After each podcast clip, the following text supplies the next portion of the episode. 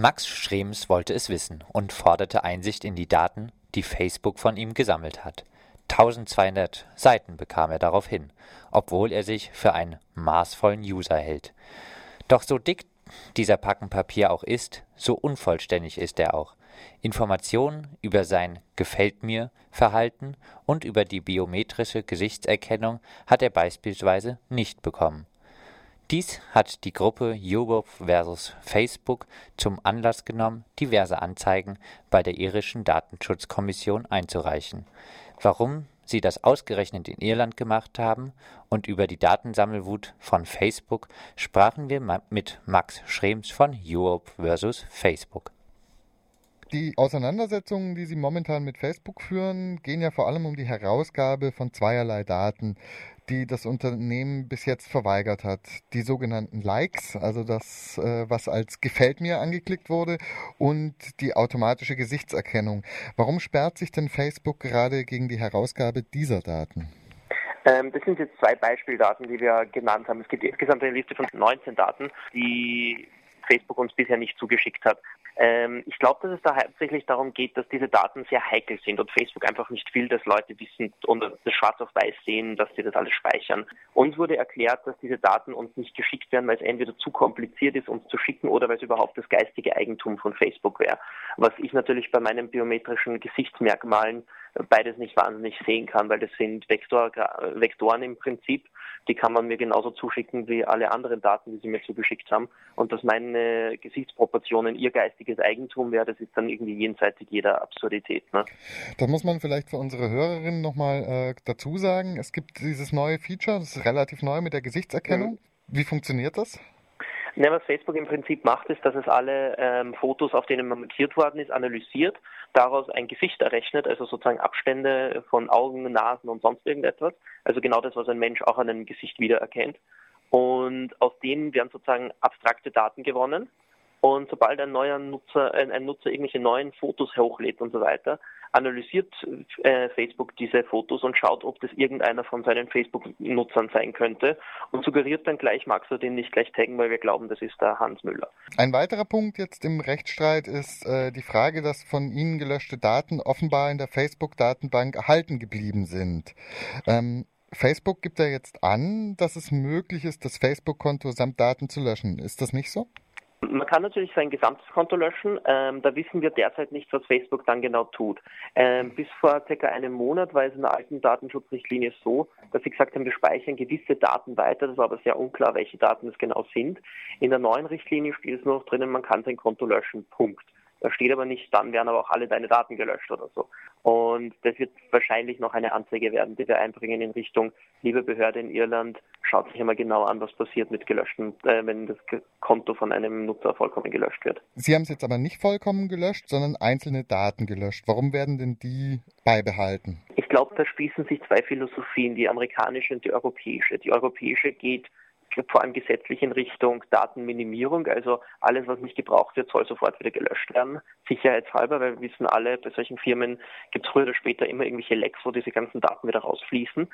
Ähm, und die amerikanische Philosophie ist eher so, alles, was man mal hat, das gibt man nie wieder her und speichert man bis ans Lebensende.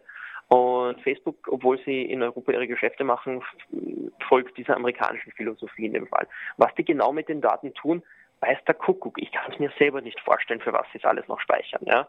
Aber ähm, das Problem ist, dass es immer noch alles da ist und natürlich auch von Geheimdiensten, auch der Polizei und so weiter gerade in den USA eingesehen werden, weil dort ähm, gibt es nach dem 11. September sehr laxe Regeln und alle unsere europäischen Daten sind natürlich auf Computern in den USA gespeichert. Und da hat man als Europäer auch wenig Schutz irgendwie vor Grundrechten und Co., was auch ein Problem ist. Ne? Nun haben Sie ja Ihre Daten eingefordert und 1200 Seiten bekommen. Waren Sie jetzt ein besonders eifriger User oder gehen die schnell zusammen? Eigentlich war ich ein sehr zurückhaltender User, muss man sagen. Ähm, die 1200 Seiten sind ähm, ein großer Teil, ca. 300 Seiten, so im Pi mal Daumen würde ich sagen, sind die Nachrichten, die eben alle noch gespeichert sind, obwohl ich sie gelöscht habe.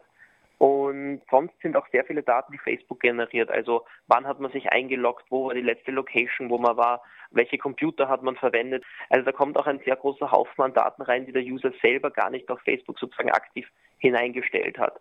Ähm, und dann kommt noch dazu, dass natürlich Facebook auch Daten von anderen ansammelt. Das heißt, wenn zum Beispiel ein Freund von mir seine, in seinem Handy meine Adresse und solche Dinge drinnen hat und dieses Handy mit Facebook synchronisiert, dann kriegt Facebook auch alle diese Daten und reichert mein Profil noch weiter an. Und da geben sich natürlich riesige Haufen, die weit größer sind, als wie was ein CIA oder KGB oder wer auch immer bisher über einen Normalbürger so herumliegen gehabt haben. Die Daten, die Sie bekommen haben, da hieß es im ARD-Bericht, darunter seien ganz brisante Informationen gewesen, wie politische Orientierungen oder psychische Probleme von Freunden. Ähm, wie kann sowas dann bei Facebook auftauchen? Da gibt es mehrere Möglichkeiten. Zum Beispiel bei der politischen Orientierung gibt es sehr viele Demonstrationen, die über Facebook organisiert werden. Das heißt, sie machen ein Facebook-Event und laden dann Leute ein zur, weiß Gott, Demo bei uns für die Kinderbeihilfe. Ähm, und wurscht, ob man, ob man sozusagen dort war oder nicht, man wird eingeladen von irgendjemandem und auch diese Einladung bleibt weiter gespeichert. Vieles findet man auch in den Nachrichten drinnen. Also wenn ich zum Beispiel jetzt, äh, bei uns gibt es Konversationen, du bei der nächsten Wahl, was hältst du von Partei A? Na, ich glaube, ich wähle lieber Partei B.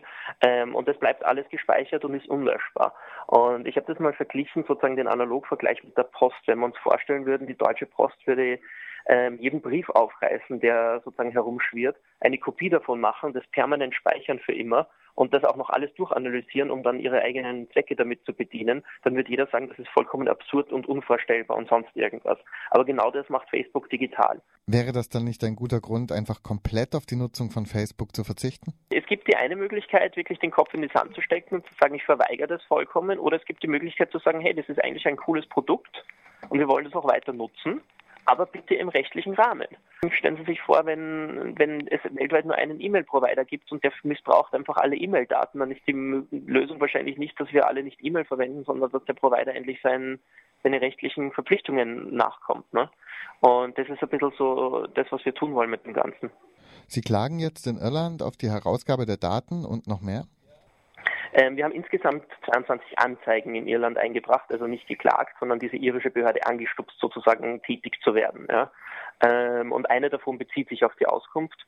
Und ähm, da sind wir relativ sicher, das ist eigentlich eine, wie man in Österreich sagt, Bad erwiesen, ähm, dass das so funktioniert, wie wir uns das vorstellen. Wir haben natürlich von Facebook jetzt auch schon diese E-Mails retour bekommen, warum sie alle glauben, dass es nicht ist, aber ich muss das ehrlich gesagt eher als Verzweiflungsargumente noch einschätzen, als wie wirklich schlagkräftig. Also bisher habe ich noch nichts gelesen, wo ich sage, okay, das ist ein Argument, da kann man drüber reden. Warum wenden Sie sich jetzt eigentlich von Österreich aus an die irische Datenschutzbehörde? Ähm, Facebook hat ein Steuersparmodell gebaut und das funktioniert so, dass sie statt alles über die USA zu machen, wo sie ihren Hauptsitz haben, möglichst alles über Irland machen.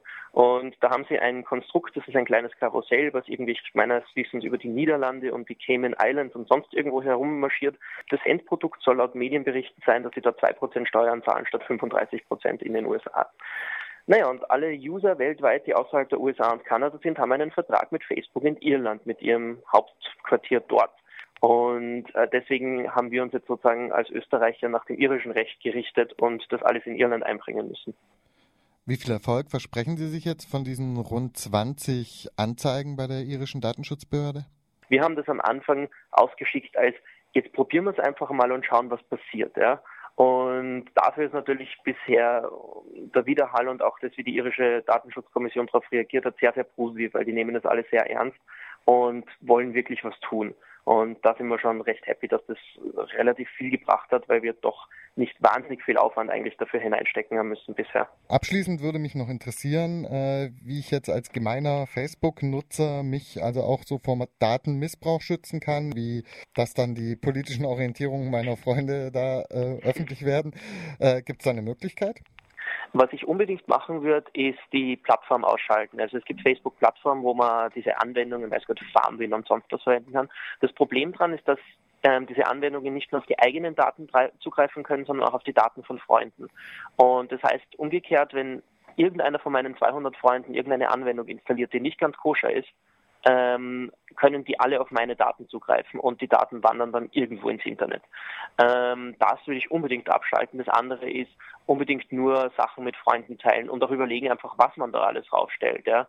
Alles andere ist wirklich auf dem Punkt, da müssen die Behörden dann eingreifen, da kann ich als User nicht mehr so schnell irgendwas tun. Soweit Max Schrems von Europe versus Facebook. Mehr Infos dazu auf www.europe.com v-facebook.org.